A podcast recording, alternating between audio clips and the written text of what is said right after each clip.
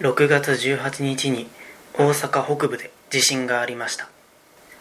大きいところでね震度は6弱油断ならない状態であると思います。幸いね僕はこういう言い方がいいのかわからないですけども僕は今関西に住んでいなくてで関西の友達とか知り合いとか親戚とかそういうのもまあ大きな被害はないとのことなので僕は今のところ親族に関してはホッとしてます。でもねまだまだ地震があったところにいる方たちは油断を許されない状態ですのでもうねこれ以上被害が広がらないことを祈るまでです。で僕が今できるというか今考えることっていうのはこれからね僕が住んでる地域でももちろん地震が起こる可能性があるわけですよ。というわけで今日はねちょっと防災についてちょっと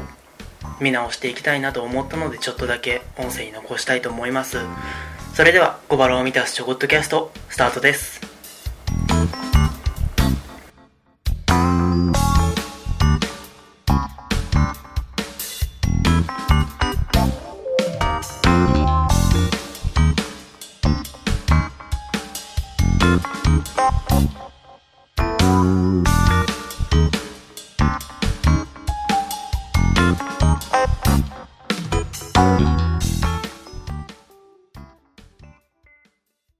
改めましてこんにちは、雪化粧です。小腹を満たすちょこっとキャスト。このポッドキャストは5分でもいい、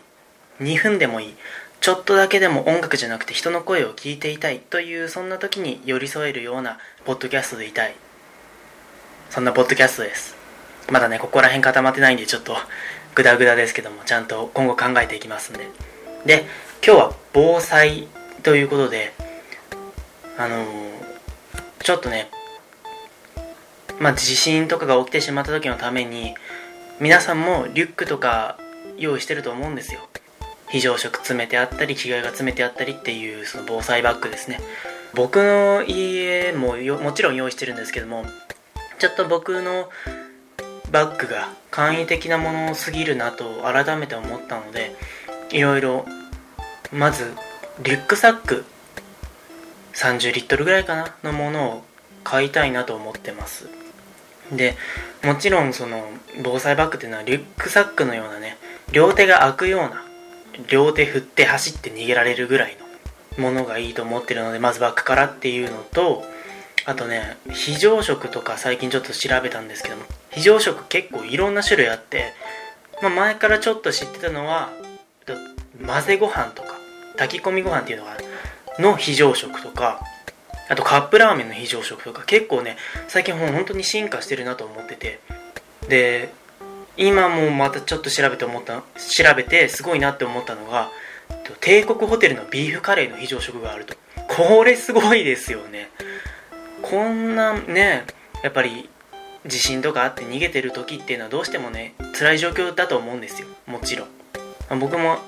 住んでるところで大きな地震があったことがあるんでその気持ち焦りというかもうドキドキして不安な気持ちっていうのは僕も知ってるんででそういう時にねこの帝国ホテルのビーフカレーとかが食べられる。そういう日常すごい大事だなと思いました。で野菜1日これ1本の缶とかね。僕も野菜1日これ1本ほぼ毎日飲んでてやっぱこういうね食べられるものが少ない中でも栄養とかちゃんと考えていけるっていうのはすごいなと思いました。っていう感じでですね今はまあ非常食食から入っていこうかなと思ってあとは快適に過ごせる下着とか服とかあとは寝袋とかそういうのをどんどん調べていきたいなと思うんですけども何よりそういうねあの防災バッグなんて本当は無駄になるのが一番いいんですよ。だからこそ用意するのがちょっと後回しになっちゃう時もあると思うんです。でも絶対に用意しとくべきだし絶対に使わない方がいいものだと思ってます。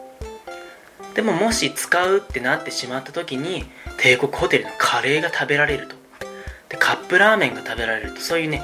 普段過ごしてきた普段食べてるものと変わらないものが食べられるっていうの本当にもうすごい幸せだと思ってます。なのでもちろん辛い気持ちになると思います。いろんなものを奪われてしまうと思います。でも楽しい気持ち楽しくはないですよ。ほんと楽しくはないです。楽しくはないけど気持ちまで持ってかれる必要もないと思っててそういう気持ちを持ってかれないためにも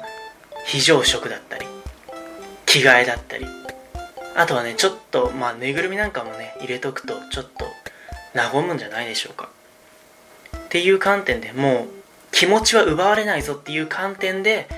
防災グッズこれからね整えていきたいと思っております。というわけで本日はね防災グッズを調べていったわけですけどもそろそろエンディングに行きたいと思います。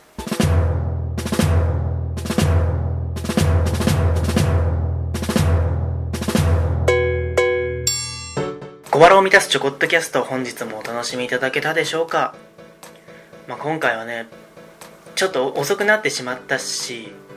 あんまり明るい話題でもないのかもしれないですけども、まあ、こういうことって絶対考えておくべきだし